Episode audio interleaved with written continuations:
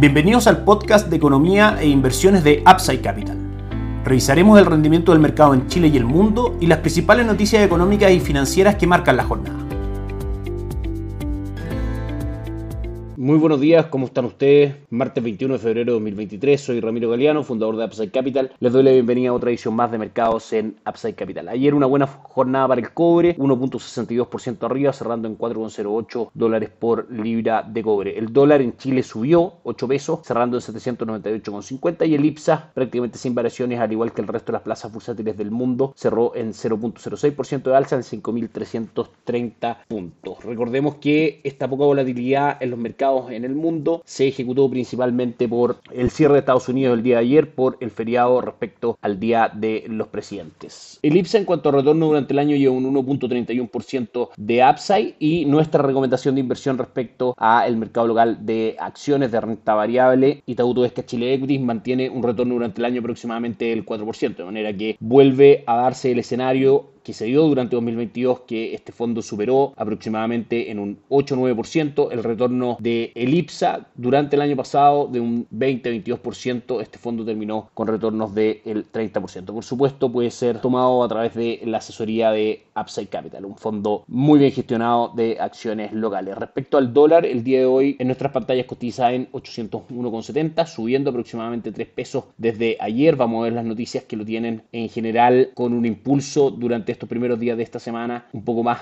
alcista que bajista. En la parte superior del canal, en 800 de este canal lateral que habíamos hablado, entre 800 por la parte superior y 785 por la parte inferior, vamos a ver si esta ruptura se consolida y con, y con esa consolidación podríamos llegar perfectamente a cotizar cerca de 811. Las acciones en Chile a esta hora muestran una caída del 0.63% en línea con el comportamiento de las demás plazas bursátiles. La acción más transada es Sokimich B que cae un 4.64%, BSI sube levemente un 0.01 e Itaú Corp marca una caída leve del 0.22%. El cobre también hoy día tiene otra jornada de alza, subiendo un 2.5%, cotizando en 4,21 dólares por libra de cobre. En general, esta es una de las variables que desde nuestro punto de vista podría influir en las caídas del dólar durante este año 2023. China está reabriendo sus fronteras luego de término de esta política cero COVID que tan difícil hizo el normal funcionamiento del sistema productivo en China. Eso claramente va a traer mayor demanda de cobre, por supuesto el precio del cobre va a subir y eso debía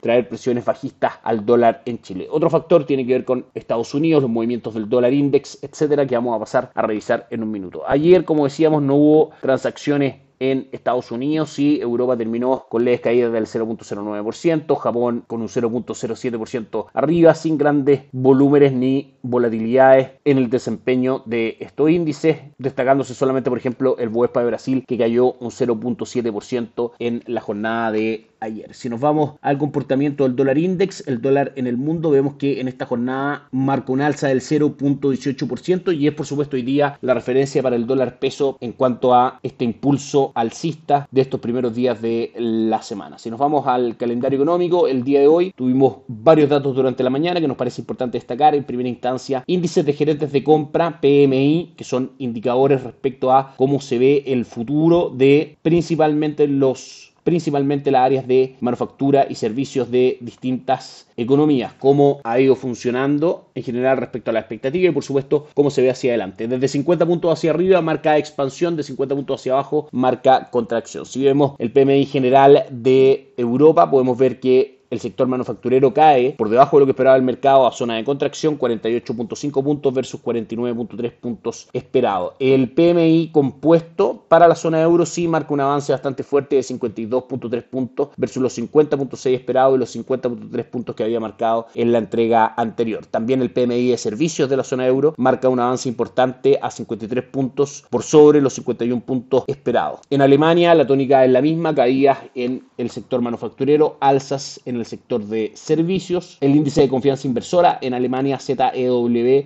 marca también por sobre lo esperado, una buena noticia en general para el viejo continente. Si nos vamos a Estados Unidos, conocimos también el PMI compuesto de S&P Global que marca 50.2 puntos, es decir, actividades tanto de manufactura como de servicios en expansión por sobre lo que esperaba el mercado de 47.5 puntos. El PMI de servicios individual también marca en zona de expansión 50.5 y si bien el PMI manufacturero en Estados Unidos marca zona de contracción, marca por sobre lo que esperaba el mercado, 47.8 puntos versus los 47.1 esperados. Tuvimos recién la entrega de ventas de viviendas de segunda mano, donde existe una contracción del 0.7% en un contexto donde se esperaba que la expansión de este dato fuera del 2%. Nos encontramos en un contexto para los mercados globales donde las noticias malas son bien recibidas y las noticias buenas son mal recibidas. ¿Esto por qué? Porque noticias buenas hablan de una mayor actividad económica y finalmente esa mayor actividad económica puede ser un problema al minuto de disminuir la inflación. Sin embargo, nuestro escenario base se compone de la esperanza en que Estados Unidos, la Reserva Federal específicamente, haya logrado controlar la inflación sin producir una recesión grave en la economía de Estados Unidos. Lo vimos, por ejemplo, en la última entrega de puestos de trabajo creado, donde se esperaban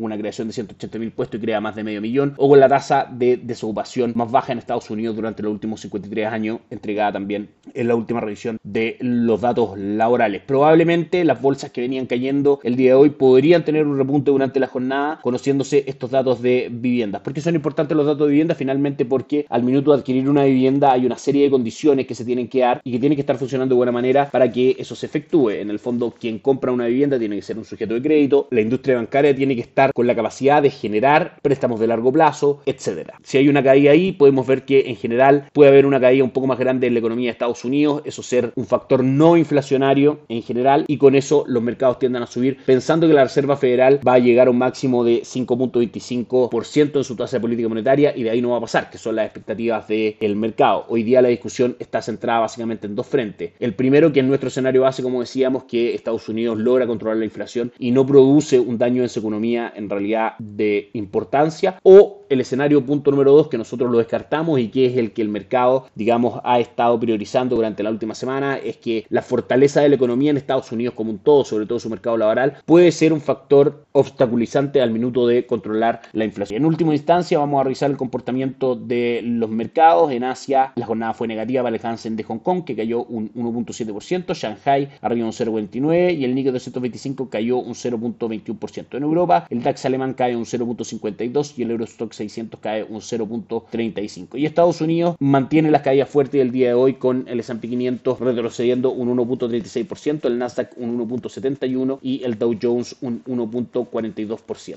Estén muy bien, tengan un excelente día, nos encontramos mañana. Chao, chao. Gracias por escuchar el podcast de Economía e Inversiones de Upside Capital.